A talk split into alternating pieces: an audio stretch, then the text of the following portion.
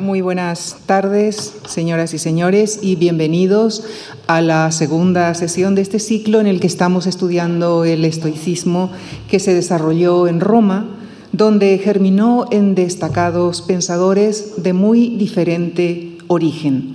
El martes pasado, Javier Goma Lanzón nos habló de la vida y la obra de un abogado, político y escritor, Séneca.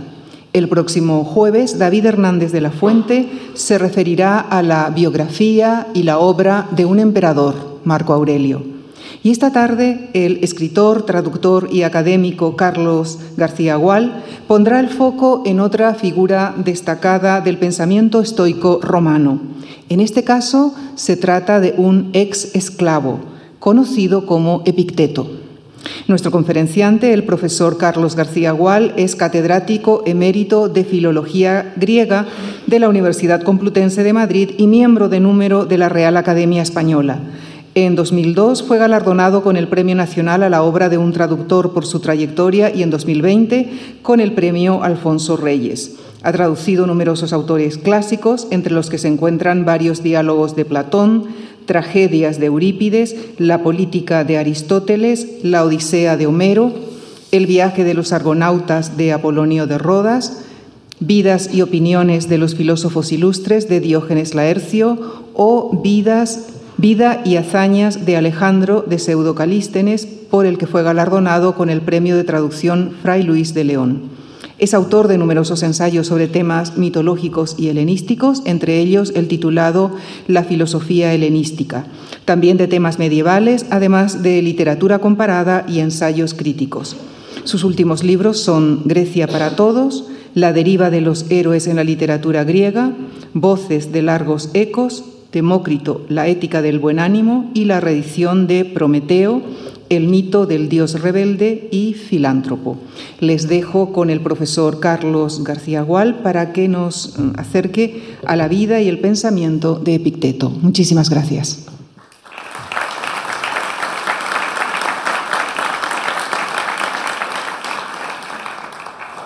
Bueno, muy buenas tardes a todos. Eh, quiero agradecer esta nueva invitación de don Javier Gomá esta amable presentación de Lucía Franco siempre tan cordial. Hoy voy a hablarles de este pensador estoico, Epicteto, menos conocido que sus otros dos eh, compañeros en este ciclo sobre el estoicismo romano. Como, eh, como ya decía Lucía, dos de estos personajes, eh, Séneca y Marco Aurelio, fueron figuras históricas de muy notable prestigio, de elevada clase y posición social en la Roma imperial de los siglos I y II después de Cristo. En cambio, Epicteto, es decir, el tercero que queda entre uno y otro eh, por la cronología, es una figura de muy oscuro origen y que no tuvo nunca prestigio social ni académico. Fue vendido como esclavo de niño y luego ya, liberto, no tuvo más empleo que el de maestro de filosofía, acaso unos años en Roma y luego en una pequeña ciudad del Epiro a orillas del Adriático. Es curioso que ni siquiera eh, conocemos un nombre propio digno de, de este personaje, puesto que epicteto en griego quiere decir adquirido o comprado, que es una clara referencia a su condición original de esclavo. Es interesante, pues, comenzar por esta diversidad de los tres filósofos del estoicismo en su etapa final. Cada uno de ellos tiene un perfil propio y una escritura eh, singular. De un lado, Séneca, eh, como señalaba el otro día eh, Javier, un multimillonario y astuto político de amplia cultura, un gran intelectual y un retórico de gran estilo abocado a un final muy trágico. Al fondo, Queda Marco Aurelio, el emperador sucesor de Adriano en el trono de Roma, un soberano admirable de carácter melancólico, que dejó sus notas filosóficas en apuntes para sí mismo. Al mismo tiempo que escribía, llevaba una larga campaña contra los rudos bárbaros en la frontera del brumoso Danubio. En contraste con uno y otro está Epicteto. Epicteto que conoció en su niñez la esclavitud y una vez liberado abrió una escuela de filosofía estoica, unos años primero en Roma y más tarde desterrado, como otros filósofos, en Nicópolis, una ciudad portuaria provinciana en la ribera oriental del Adriático. Hay que destacar que frente a esas otras dos figuras relevantes en la sociedad y la política, él fue solo un maestro de filosofía, es decir, un profesional de la enseñanza estoica y en un lugar apartado. Fue, como su admirado Sócrates, un predicador ingenioso y ágrafo, un maestro de la conversación. Pero mm, como Sócrates, no parece haberse interesado en dejar ningún escrito propio. Sin embargo, por fortuna y ventura nuestra y de numerosos admiradores a lo largo de siglos, sus lecciones, es decir, las llamadas diatribas o pláticas o conversaciones, fueron recogidas por escrito por un oyente gran admirador de su inteligencia, un asistente tenaz a sus cursos, un militar de alta graduación llamado Arriano de Nicomedia. Gracias a este discípulo entusiasta, fervoroso, que quiso emular al antiguo Genofonte que escribiera los recuerdos de Sócrates en sus memorables, él escribió eh, las lecciones oídas a Epicteto. ¿Eh? Parece que las tomó eh, en un sistema de taquigrafía o algo así muy rápido y nos ha dejado una obra bastante amplia en cuatro, en cuatro libros, fueron ocho, pero se han perdido cuatro, y además de estas, obras, disertaciones en cuatro libros, tenemos un breve resumen, una especie de manual, o en la palabra griega, enquiridion, que recoge lo esencial y que es el libro más leído de Epicteto, que ha tenido a lo largo de los siglos muchos lectores. Antes de presentar su figura, me parece conveniente situar a este viejo filósofo en la prestigiosa tradición intelectual de la escuela estoica. Es el último maestro en la etapa final de este largo recorrido. No podemos olvidar que lo que llamamos estoicismo romano es, desde luego, el último acto de una gran tradición. ¿eh? Recordemos que en los tres pensadores, eh, dos, Epicteto y Marco Aurelio, escribieron en griego y solo Séneca utilizó el latín. Eh, comenzaré ahora por un resumen de la escuela estoica y sus varios maestros. La filosofía estoica tuvo una pervivencia extraordinaria y una difusión muy larga eh, durante cinco siglos, los que van desde la fundación de la escuela en la Estoa ateniense hacia 300 a.C. por Zenón de Citio.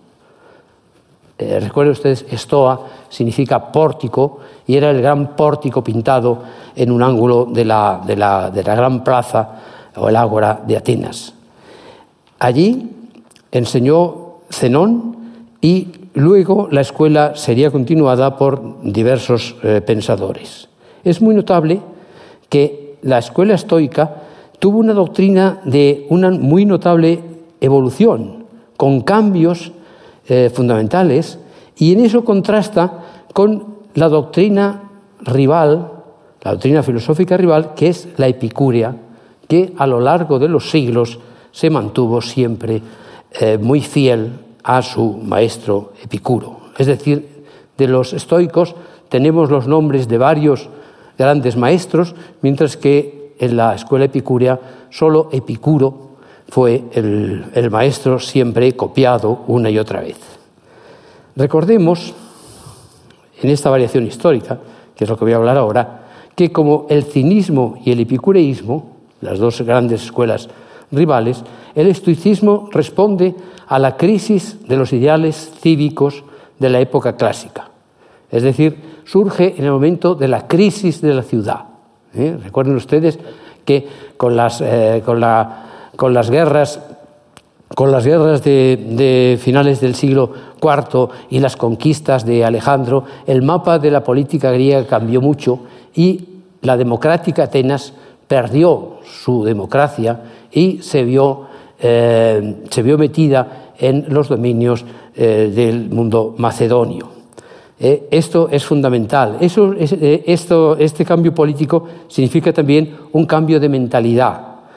La, la, crisis de estos ideales cívicos está muy clara. Ya el, el, individuo normal, el individuo de las ciudades, eh, no se siente unido a su polis, sino que busca un camino a la salvación individual. Busca la felicidad personal. Este es el gran ideal del momento. En la crisis de la polis, el tema central de la ética es la búsqueda de la felicidad.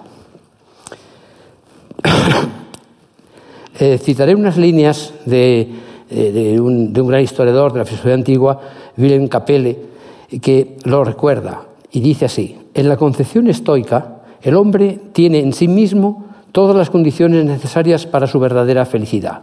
El problema está en llegar a conseguirla a base de inteligencia, voluntad y práctica continuada. La estoa creó, bajo el poderoso influjo del imperio de Alejandro, el concepto de humanidad, ¿eh? latín sería humanitas, como algo fundamental en la ética social. Todos los hombres, la distinción entre griegos y bárbaros ya no radica en la naturaleza, sino que se considera una convención usual, están emparentados íntimamente por la razón que habita en ellos, es decir, lo que los griegos llamaban el logos. Y por eso todos los hombres son hermanos, puestos que son hijos de la razón universal que domina todas las cosas. Precisamente esto, el participar de la razón universal, es lo que caracteriza al hombre, según los estoicos, frente a los demás seres. Por eso el hombre está destinado a la vida en comunidad. En griego el término es son koinonikon, que quiere decir animal eh, comunicativo eh, o animal social. Eh. Hay una diferencia entre esta definición de, en el adjetivo koinonikon a lo que había utilizado Aristóteles. Aristóteles había dicho que el hombre era un chon politicón, es decir, un animal de ciudad. ¿eh? Ahora ya no. Ahora ya, digamos, el, horizonte se ha abierto y hay un mundo, un mundo civilizado donde se habla griego ¿eh? de muy largas eh, fronteras. A diferencia, el amor hacia los demás seres humanos, lo que se llama en griego filantropía, se sustenta en este sentimiento de parentesco natural. La patria de los estoicos ya no es la ciudad, sino el mundo entero.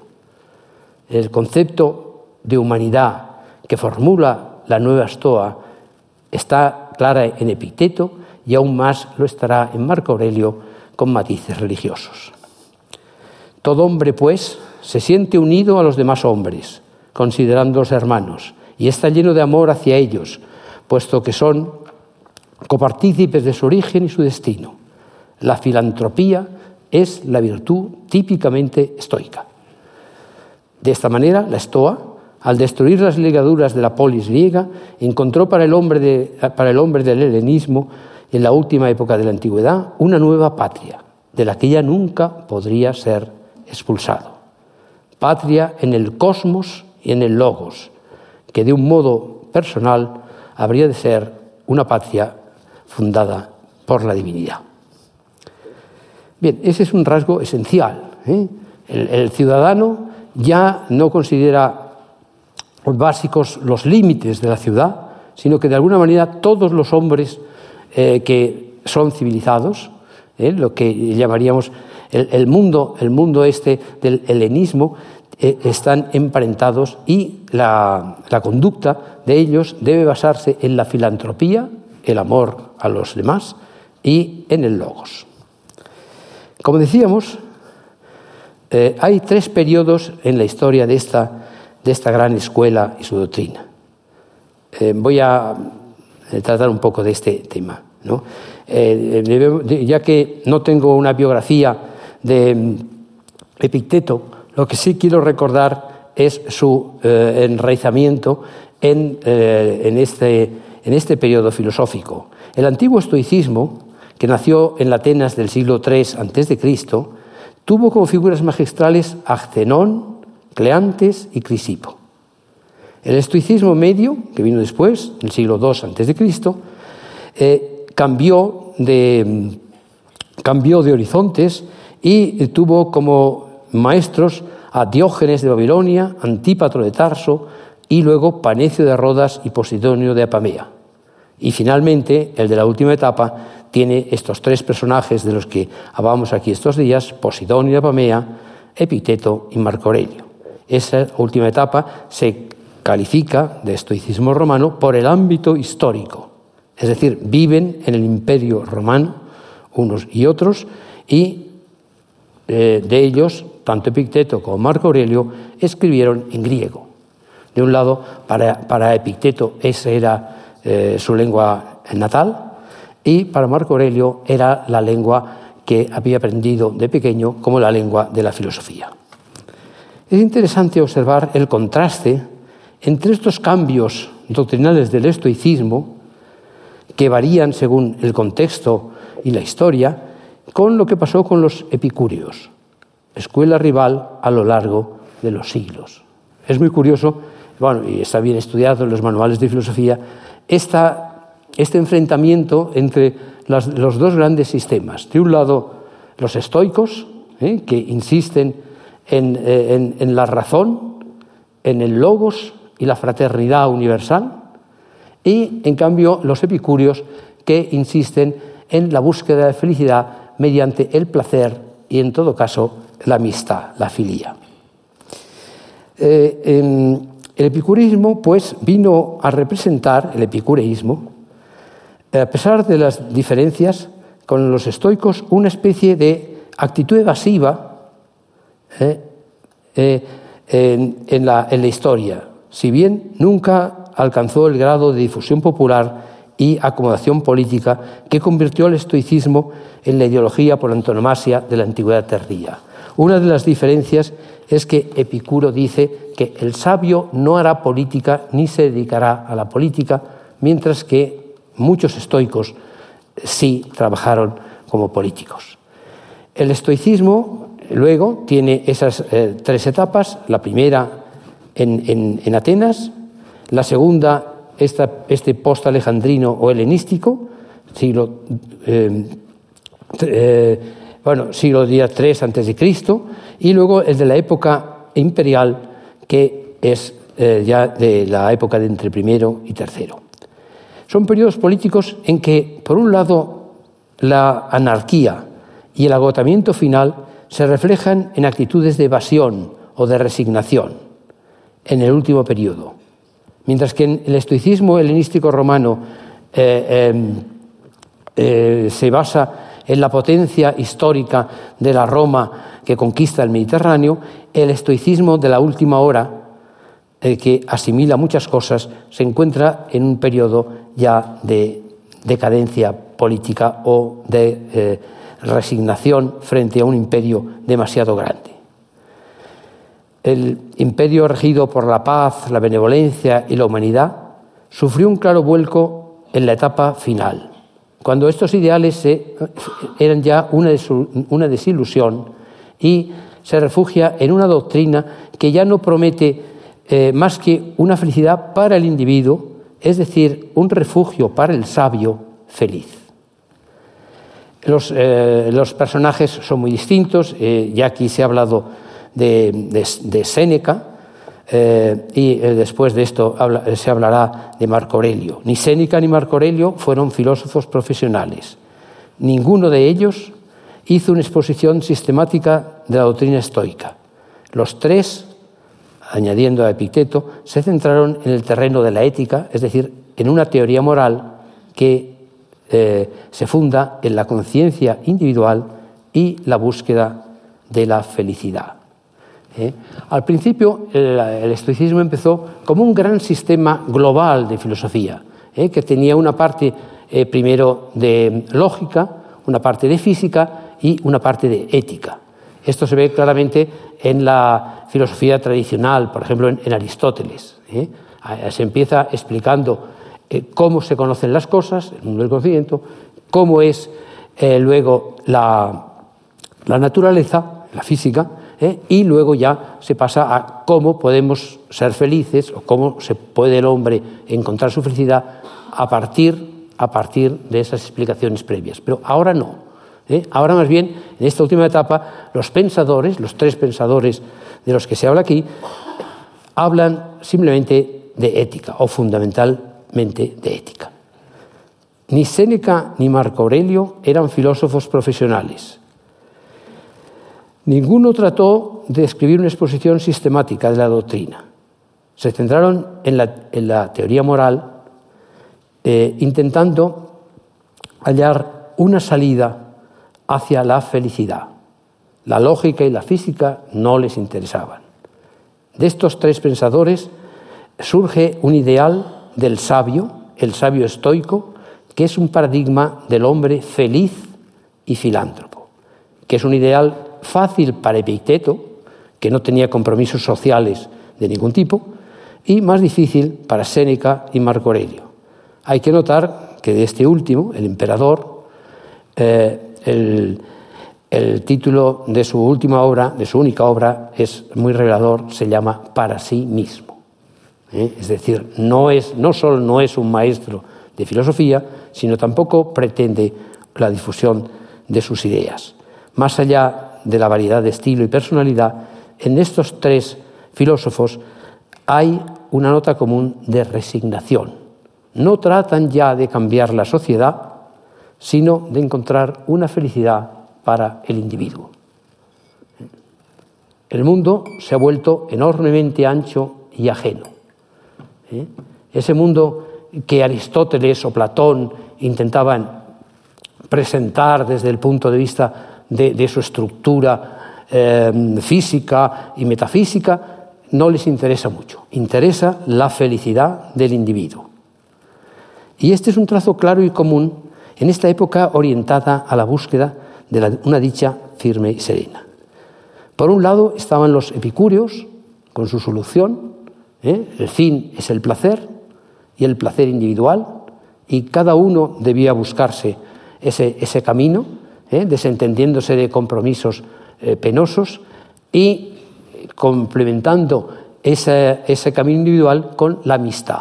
La amistad, que el círculo de los epicúreos era muy importante, ¿eh? y Epicuro dice alguna vez que la sabiduría es un bien mortal, pero la amistad es un bien inmortal. En fin, ahora los, filósofos buscan la autosuficiencia del individuo. Es decir, lo que en griego se llama autarquía, en español se puede traducir por autarcía, pues tiene que ser individual y no para la ciudad porque tras los cambios políticos de la época después de Alejandro, eh, las ciudades han perdido su autonomía y solo el individuo puede hallar su libertad en la filosofía y acaso en el marco de otra comunidad de gentes sensatas y más amplias. El filósofo no debe ilusionarse predicando sus ideas ante una multitud ilusa y descarriada, sino que trata de blindar su propia serenidad. Como eh, mencionaré más adelante, en, en este momento surge esta idea de que las masas son un tanto irracionales. Ya no se trata de hacer una política o buscar la felicidad o asegurar, digamos, una, una vida ciudadana. ¿eh? Se trata de encontrar cada uno su camino a la felicidad. Y ese camino debe partir de lo que los griegos llamaban la ataraxia o bien apatia, que quiere decir la serenidad. ¿Eh? Primero la serenidad y luego la felicidad. Los estoicos trataron siempre, sin embargo, de ser colaboradores con el poder, con los poderes cívicos. Eran sociables y respetuosos, mucho más que los epicúreos y, desde luego, mucho más que los escandalosos filósofos cínicos, aunque en su origen ellos tuvieron buenas relaciones con estos predicadores eh, eh, como, eh, como el, famoso Diógenes, mendicantes y escandalosos. La felicidad del cínico era un camino un poco subversivo. Los estoicos, en ese sentido, se apartan de ellos. Los fundadores predican ideas con todo decoro en la plaza pública de Atenas, es decir, en la Stoa. ¿eh? Eh, la Stoa era la Stoa Poikile, que es un, era un pórtico, un pórtico grandioso con unas pinturas que ahora tiene, ha dejado escasas ruinas en, la propia Atenas. Los epicúreos, en cambio, se refugiaban en, la escuela llamada Jardín. Notemos que Zenón de Citio, el fundador, fundador de la Stoa, astuto fenicio, logró en Atenas mucho prestigio gracias a sus enseñanzas sobre la virtud, hasta el punto de que a su muerte se le concedió un sepulcro en el cerámico a costas del erario público. Es decir, eh, eh, Zenón fue enterrado en el cerámico como un hijo ilustre y además a, costa del erario público y fue honrado con un decreto. No deja de ser chocante que en una ciudad que tan mal había tratado antes a los filósofos, filósofos como Anaxágoras, a Sócrates y Aristóteles, se concediera honores fúnebres a Zenón, que no era un griego de nacimiento, sino que era un fenicio venido de Chipre. Y se le concedió por sus lecciones de virtud y sabiduría moral.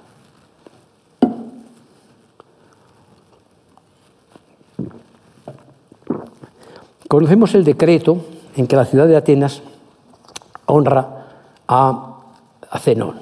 ¿eh? Como digo, es curioso porque Atenas había sido muy ingrata con los filósofos. Recuerden ustedes que un tribunal popular condenó a muerte a Sócrates y, también persiguió a Anaxágoras y no trató bien a Platón siquiera, ni a Aristóteles, que tuvo que escapar de Atenas. Y en cambio honró a este Zenón, que ni siquiera era griego de origen y que había venido del mundo mediterráneo, con un decreto que voy a leerles porque es una, es una, pieza, es una pieza muy curiosa de la historia.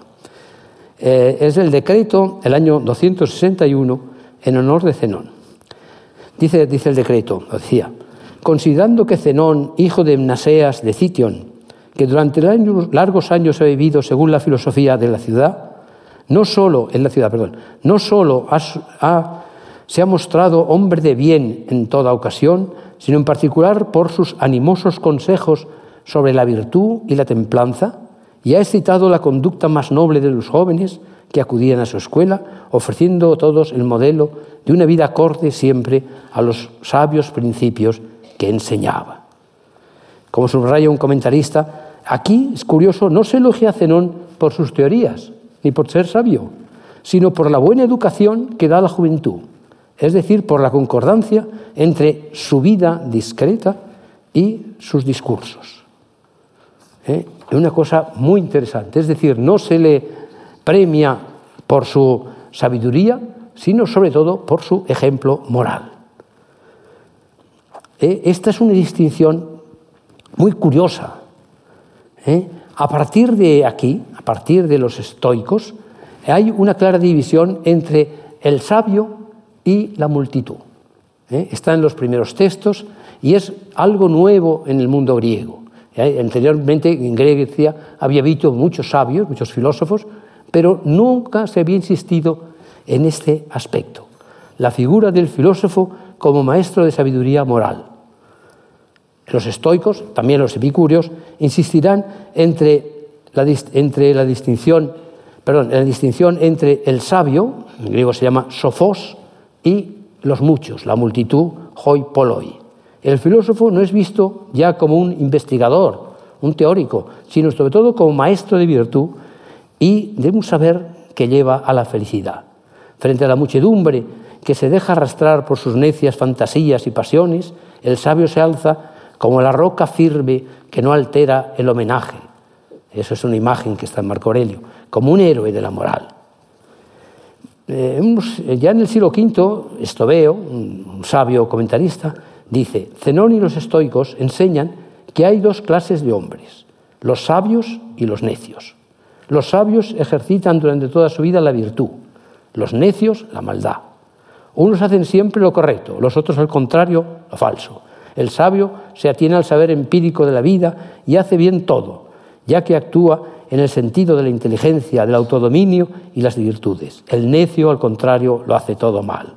El sabio no se deja forzar por nadie ni fuerza a nadie. Nadie puede ejercer violencia sobre él y él no la ejerce sobre nadie. Ni domina ni es dominado. No se deja engañar ni engaña. Así que es más que cualquier otro, feliz, digno de elogio, piadoso, amado por Dios y noblemente considera, se considera el verdadero rey, el estratego, el hombre de Estado y el hombre de negocio. El necio es todo lo contrario. Es muy curioso este, esta, versión exagerada que sigue, ¿no? que sigue en este estobeo y que está ya en textos estoicos y también en epicúreos. También los epicúreos consideraban a Epicuro como un modelo de sabiduría, solo que los estoicos insisten en la moralidad. Mm, podemos, podemos, dejarlo, podemos dejarlo aquí, esta, esta visión del, estoicismo, ¿eh? como un gran sistema, un gran sistema que abarca el mundo y, cuyos representantes son no solo filósofos, es decir, teóricos, teóricos, buscadores, buscadores de la, de la verdad a toda costa, sino también sabios, ejemplos de virtud. ¿eh? Es curioso que, eh, eh, de una manera distinta, también Epicuro fue honrado por sus discípulos como una especie de, santo, de santo pagano. dejemos este, esta visión de fondo y vamos a hablar un poco de Epicteto, al que ya habíamos, nos habíamos referido. De Epicteto sabemos muy poco, no tenemos ninguna imagen de Epicteto. ¿eh? alguna figura que hay eh, pintada, por ejemplo la que estaba antes en la, pantalla, es del siglo XVI. ¿eh? De él sabemos que fue pobre y que fue cojo, pero poco más. Pero vamos a hablar, hablo un poco más de él. Epicteto había nacido a mediados del siglo I después de Cristo en Hierápolis, una ciudad de Frigia, ahora Pamukkale, en Turquía, y muy niño, seguramente, fue vendido y llevado a Roma como esclavo de Epafrodito, uno de los consejeros de confianza de Nerón. Nos hubiera gustado saber más de este Epafrodito. ¿eh? Epafrodito era, un, eunuco, ¿eh? quizá había sido también esclavo y liberto luego, y fue un hombre de confianza de Nerón. ¿eh? Fue ese que, según los historiadores, ayudó a Nerón a morir. ¿eh? fue el que le clavó el puñal sobre el corazón. ¿eh? Pero debía ser un hombre eh, ilustrado, ¿no? que compró a, a Epicteto y que seguramente se ocupó de su educación. Hay una anécdota pintoresca que habla de la cojera de, del filósofo. Su amo, para hacerle reconocer que el dolor es un mal, ¿eh? cosa que no lo era según los estoicos, le sometió a tormento metiendo la pierna en un instrumento de, tortura.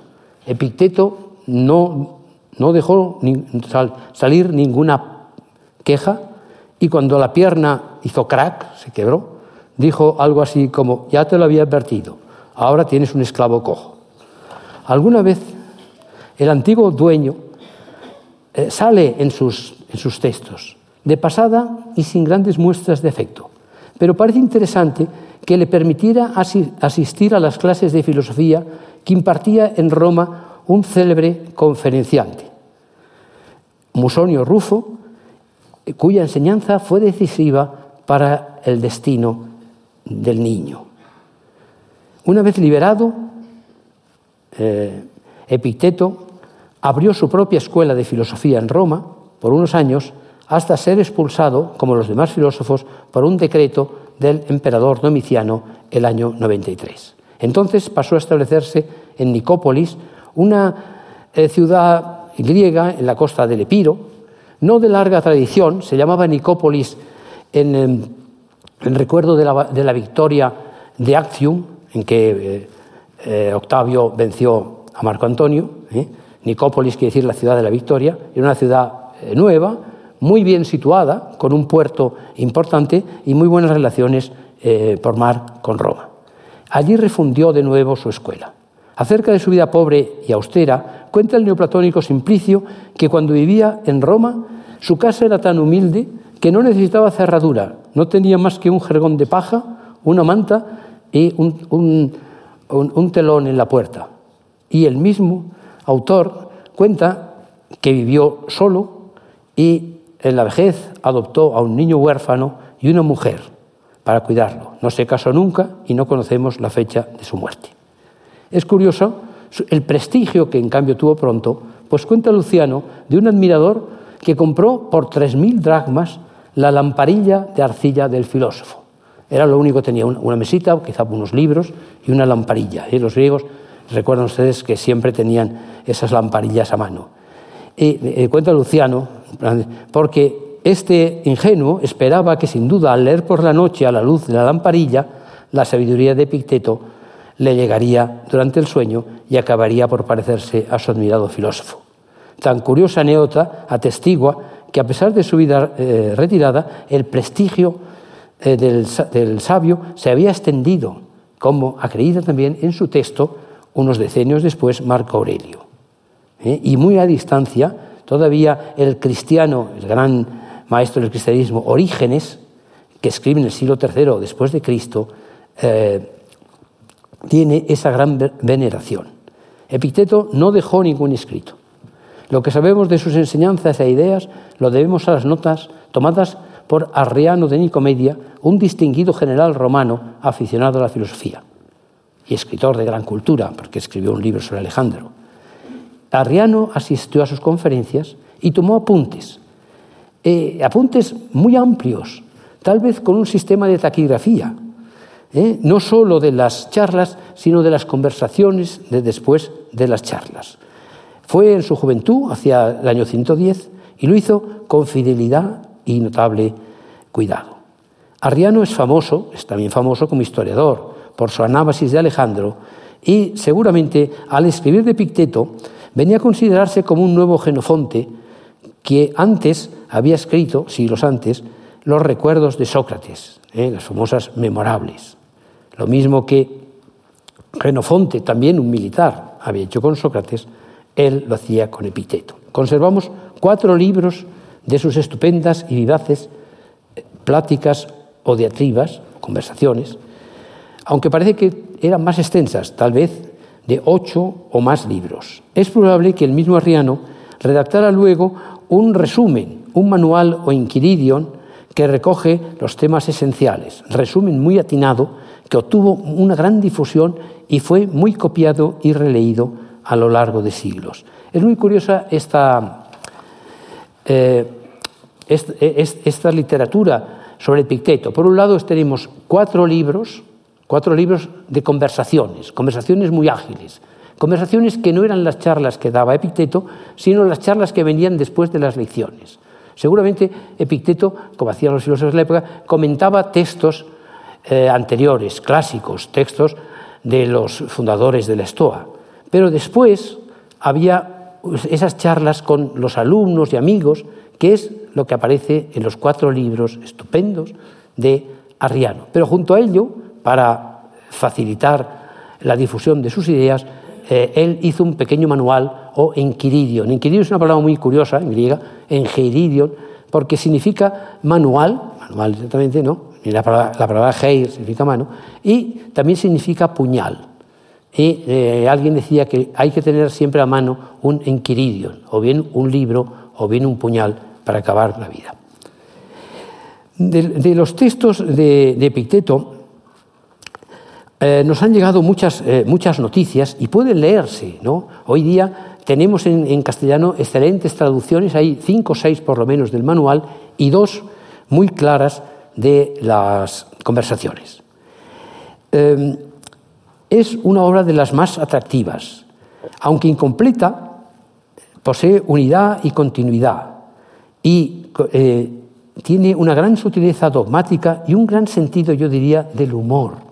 Es muy parecida, en ciertos aspectos, a las enseñanzas de Sócrates. Lo que pasa es que es muy diferente Epicteto de Sócrates. ¿Eh? Sócrates, ¿se acuerdan ustedes? Hablaba en la ciudad con sus conciudadanos ¿eh? y planteaba siempre esa eh, duda sobre dónde está el camino a la verdad.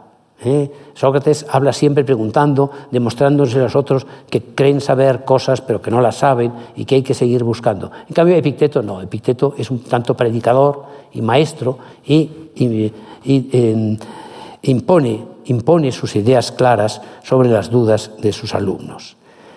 La, em, la serenidad de tono, las fórmulas sencillas, atractivas, la finura de la observación, la profundidad de las reflexiones hacen del manual y las conversaciones de Epicteto una obra de una gran influencia en el curso de los siglos. ¿eh? Ya fue leído eh, seguramente por muchos autores cristianos y luego en el Renacimiento. Descartes la conoce perfectamente. Pascal, en su entretien de Monsieur de Soucy sur Epictete eh, y Montaigne, dice, encuentro en Epicteto un arte incomparable para alterar el reposo de los que eh, buscan eh, la felicidad en cosas exteriores. Y añade, si Epicteto compate la, pereza, conduce al, orgullo, pero a un orgullo con claridad. ¿eh? Cuando Kant habla de los estoicos, en la mayoría de los casos está aludiendo a Epicteto.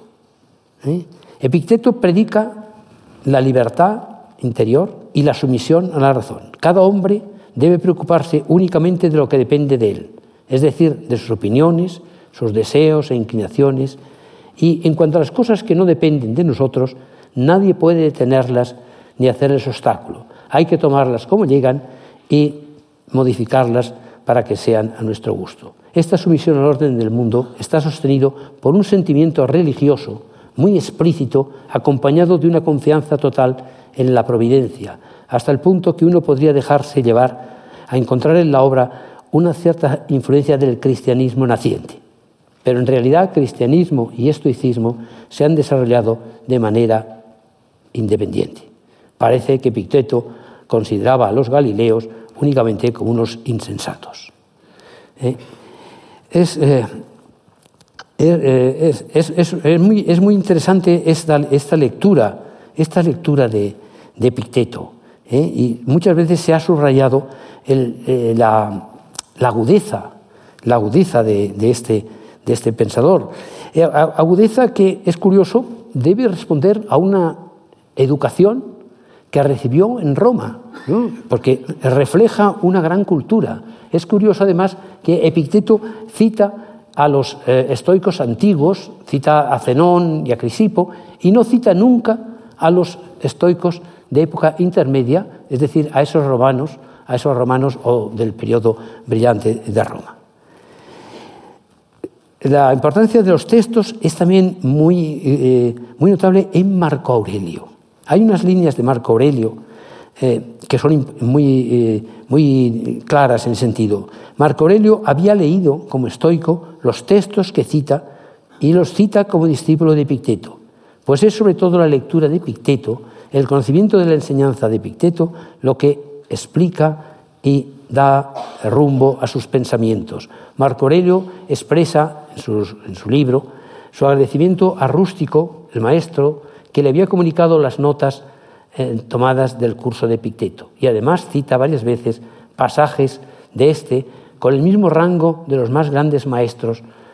Eh, y dice, ¿cuántos hombres como Crisipo, como Sócrates, como Epicteto, la eternidad se ha tragado. Es que efectivamente eh, Epicteto es el gran filósofo de esta época. Toda la literatura del siglo II evoca su figura y hasta el fin de la antigüedad se mantendrá como el meduelo de los filósofos. El escritor latino Aulo Gelio, que había estudiado en Atenas, evoca en una conversación al retor Herodes Ático que citaba las pláticas de Epicteto, de Arriano. Y él mismo cuenta que en otra conversación el filósofo favorino había citado textos del maestro. Aulo Gelio en persona había encontrado en un barco a un filósofo que sacando de su saco de viaje las pláticas le había leído unos párrafos. Y en las noches áticas de Aulo Gelio hay más alusiones a detalles de la vida de Epicteto en su condición de esclavo, eh, su expulsión de Roma por Domiciano y su instalación en Nicópolis. Es decir, que es curioso que este Epicteto que vivió aislado, eh, vamos, aislado, relativamente separado del, gran mundo en su, en su ciudad de Nicópolis, eh, y que tuvo allí, tuvo allí discípulos, discípulos muy, muy atentos, eh, eh, y gracias, gracias a lo que estos escribieron, no a lo que escribió él, él no escribió nunca, que ya vemos que sepamos, eh, se hiciera tan famoso poco tiempo después. Mm, bueno, ya otro, otro gran escritor francés, Constant Marta, en un libro que se llama Los moralistas bajo el Imperio Romano, cuenta que eh, Epicteto durante su vida fue honrado, a pesar de su pobreza, eh, y, loado por la, pureza de sus costumbres y sus enseñanzas. Tras su muerte fue celebrado como el más sabio de los hombres. Se le compuso este epitafio, epitafio compuesto luego. Soy Epicteto, esclavo, cojo y pobre, pero grato a los dioses. Parece que este sabio fiel hasta el final haya querido esconder hasta el nombre a la posteridad. Ciertamente, como decimos, no sabemos cómo se llamaba, sino que simplemente eh, eh, se nombraba Epicteto, el comprado, el adquirido.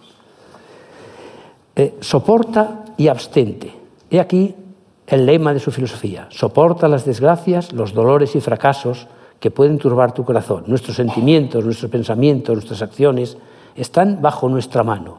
Podemos manejarlos a nuestro gusto. Hay que renunciar a bienes, honores y cosas exteriores desde un principio. Hay que despreciar todo lo que puede escapar a nuestro designio y esta es la única manera de no encontrar la desdicha. Él ciertamente no se dejó tentar como Séneca por la riqueza ni por el poder. No deseando nada, no lamentaba nada.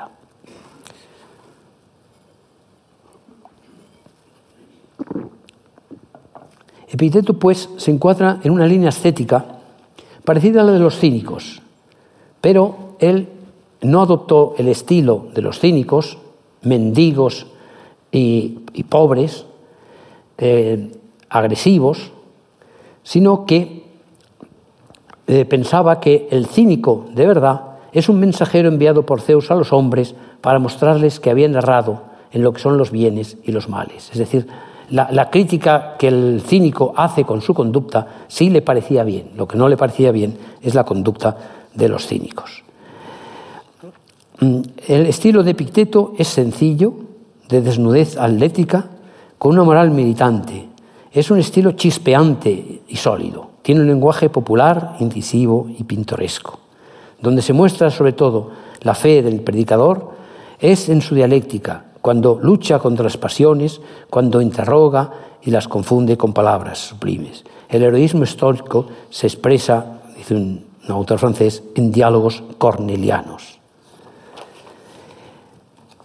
En este proceso histórico del estoicismo, eh, Epicteto marca un cierto retorno a la primera época, al estoicismo más antiguo.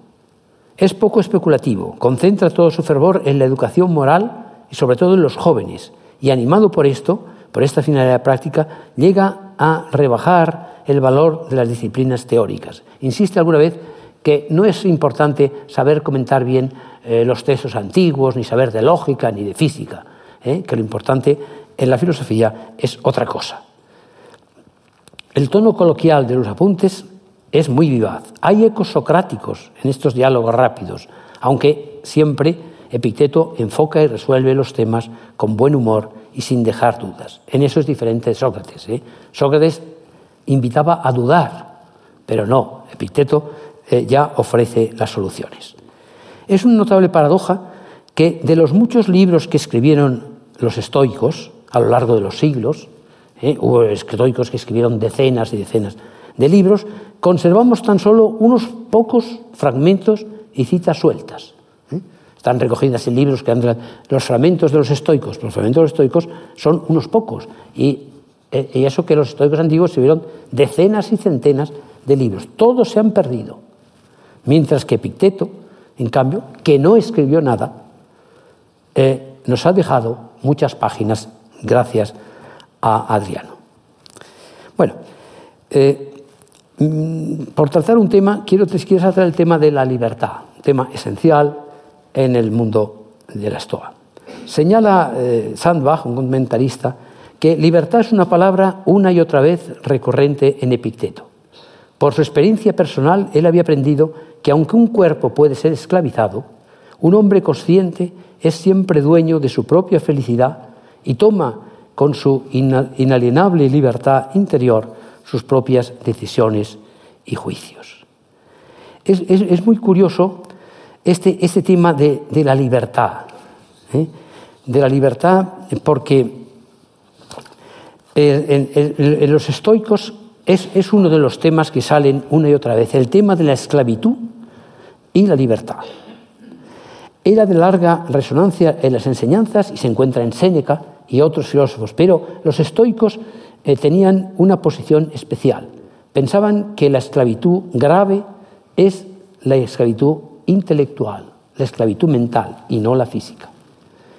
Resulta significativo que 300 años antes de Séneca, los primeros estoicos desarrollaron la idea que, además de ser esclavizado físicamente, es posible ser esclavo en el plano psicológico. En el mundo en que estaba generalizada la esclavitud física, el mundo antiguo es un mundo de, muchos esclavos, hablar de esclavitud interior supone una idea muy poderosa con una gran carga emocional. La idea funcionaba bien porque la filosofía estoica prometía la libertad humana en una dimensión interior.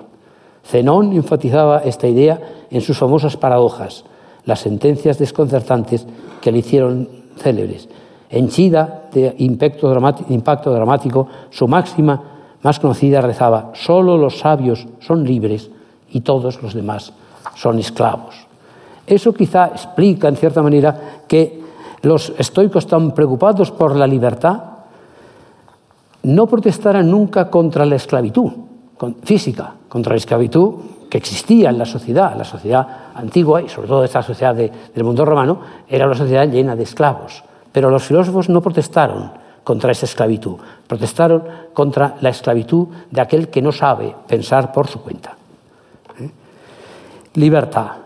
Libertad es una palabra una y otra vez recurrente en Epicteto.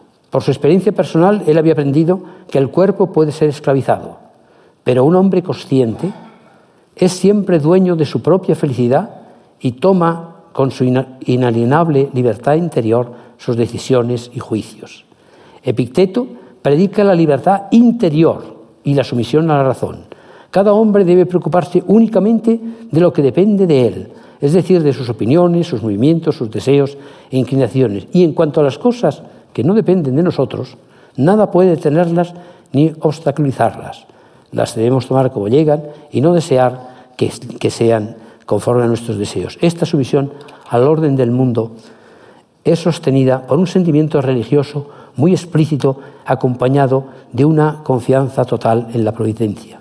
Hay que recordar que para los estoicos el mundo tiene sentido. Hay una providencia cósmica, eh, divina, que está en el fondo del mundo. Y todo lo que sucede, eh, que a nivel particular puede parecer caótico y tal, tiene su razón de ser. Esa es una diferencia importante de los estoicos frente a los epicúreos. Eh. Los epicúreos pensaban que el mundo estaba compuesto de átomos y no tenía sentido ninguno.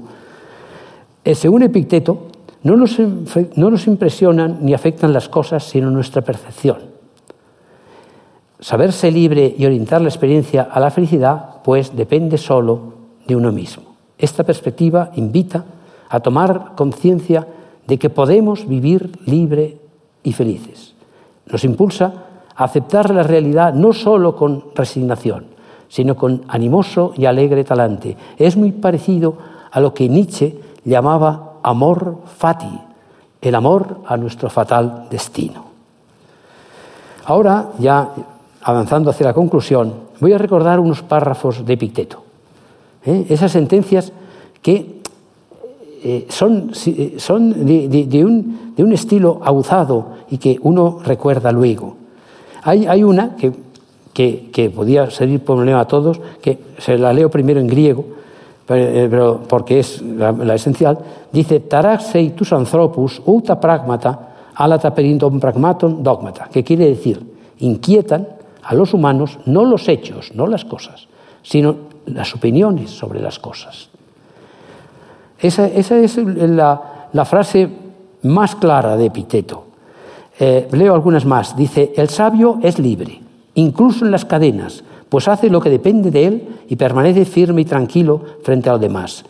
Estoy obligado a embarcarme. ¿Qué debo hacer? Bueno, elegir el barco, el piloto, los marineros, la estación, el día, el viento, he ahí todo lo que depende de mí.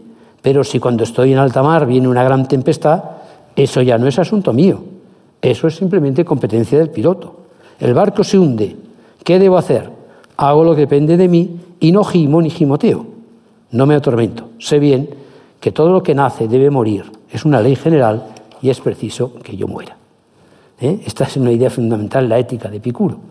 Una y otra vez insiste en que la verdadera libertad depende en orientar la conducta hacia la felicidad y atenerse a los hechos.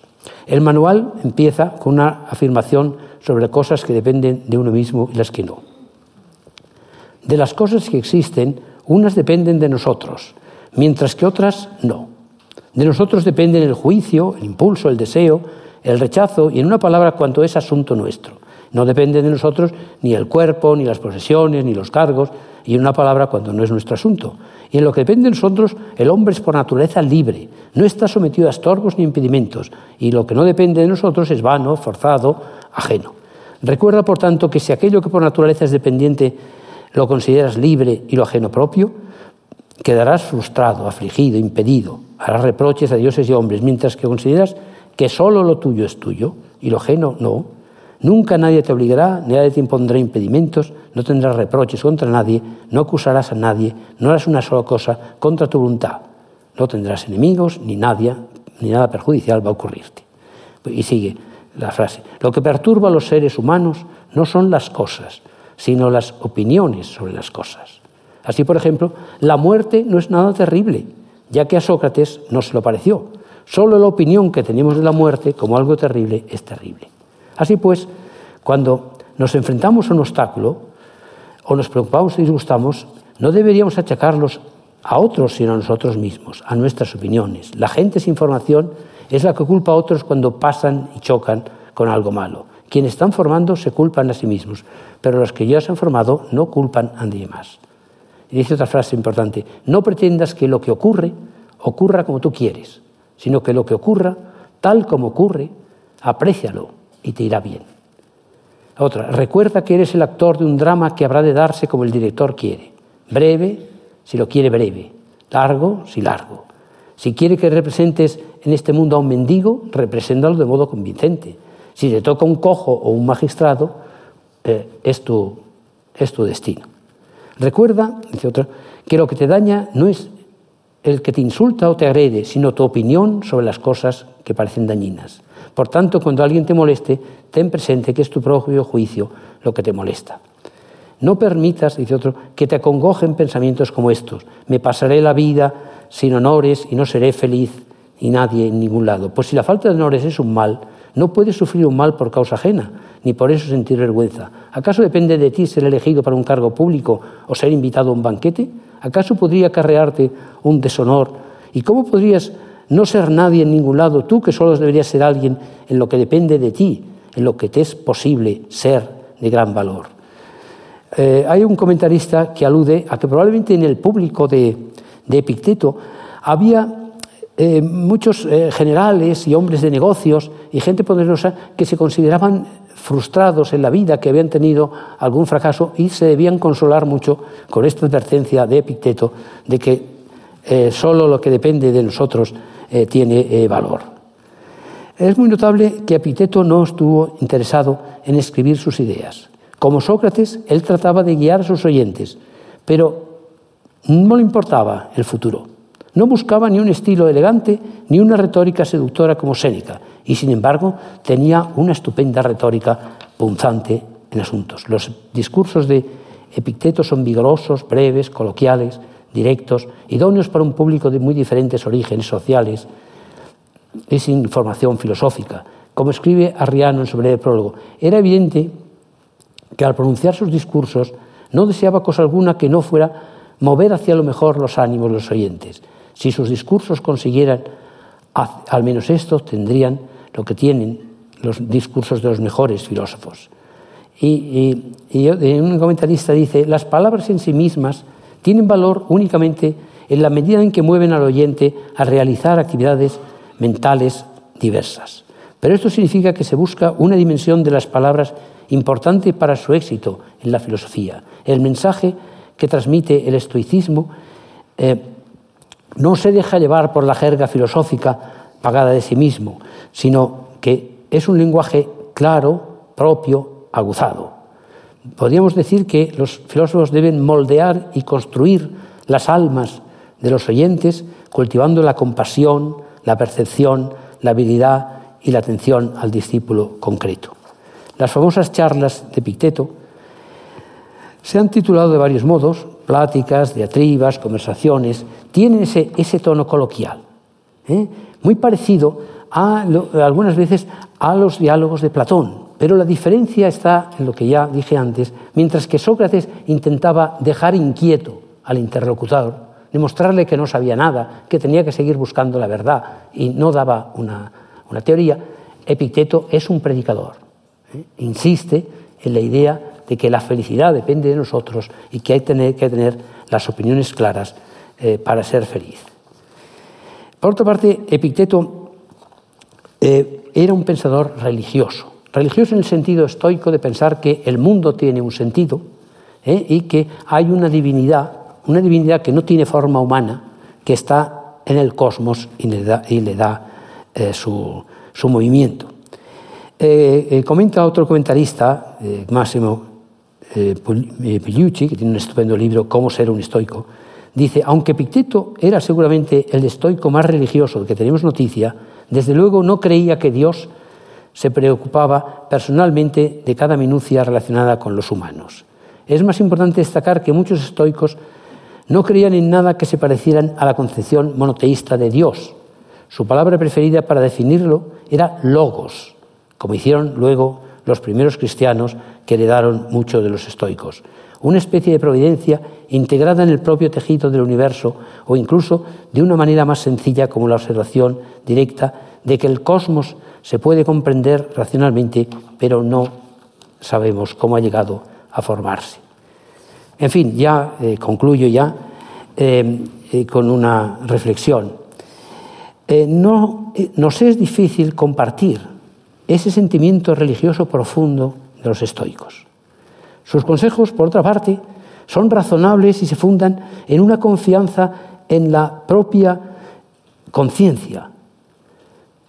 Intentan dominar eh, eh, la, la dependencia del mundo y, según esa filosofía, la felicidad no depende de cosas externas, no depende de los vaivenes del azar, sino más bien de nuestra razón, eh, de nuestro carácter y nuestra conciencia. El control de cuanto nos acontece está en nuestra capacidad de aceptar y comprender el mundo, la vida, la suerte que nos ha tocado.